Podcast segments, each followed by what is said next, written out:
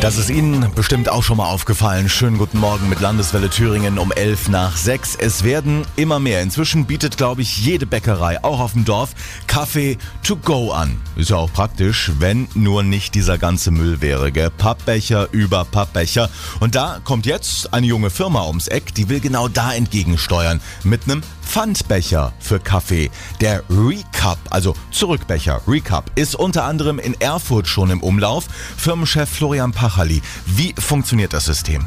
Das Ganze funktioniert sehr, sehr einfach. Das heißt, für 1 Euro Pfand kann ich bei allen teilnehmenden Cafés einen Pfandbecher ausleihen.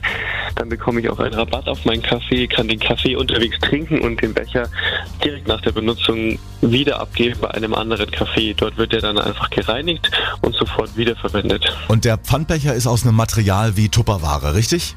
Das hat dann einfach einen Hintergrund, dass dieses Material perfekt sich für ein Pfandsystem eignet. Das heißt, es muss leicht sein, bruchfest, stapelbar, gut für den Transport geeignet und natürlich auch spülmaschinenfest. Und was uns ganz wichtig ist, dass es am Ende des Lebens, wenn ein Becher mal alt ist, auch perfekt recycelt werden kann und nicht in der Verbrennung landet. Nur eine Möglichkeit, um die Pappbecherflut beim Kaffee zum Mitnehmen zu stoppen. Der Pfandbecher Recap macht vielleicht bald noch mehr die Runde in Thüringen. Ansonsten schenken viele Bäckereien ja inzwischen auch im eigenen mitgebrachten Becher von zu Hause aus.